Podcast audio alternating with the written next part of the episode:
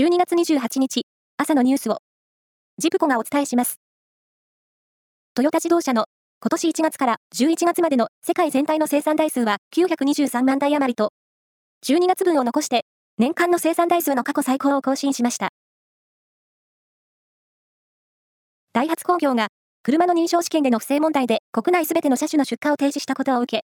大阪府は取引先など関係する中小企業と労働者向けの相談窓口を案内する特設ホームページを設けました。また、大阪府では明日29日に電話相談も受け付けることにしています。鹿児島県屋久島沖でアメリカ空軍のオスプレイが墜落した事故で、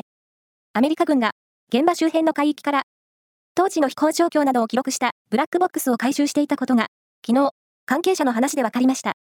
墜落直前にエンジン部分から火が出たという目撃情報があり、アメリカ軍は本格的な原因究明を進める方針です。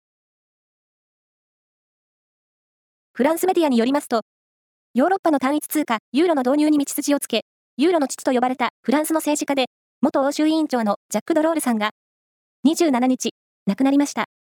98歳でした。全国高校ラグビー大会が、昨日、大阪の花園ラグビー場で開幕しました。出場する51のチームが、高校ラグビーの聖地に集い、新型コロナウイルスの感染拡大防止のため取りやめていた開会式が4大会ぶりに行われました。昨日は1回戦の9試合が行われ、岐阜県の関商工は石川県の日本航空石川に21対33で敗れました。宮崎駿監督の長編アニメ映画、君たちはどう生きるかと、山崎隆監督のゴジラマイナスワンが、北米で興行収入ランキングの上位に食い込むなど絶好調となっています。君たちはどう生きるかは、公開後最初の週末の興行収入とその後の週間収入で1位を記録。また、ゴジラマイナスワンの週間収入は3週連続で3位でした。以上です。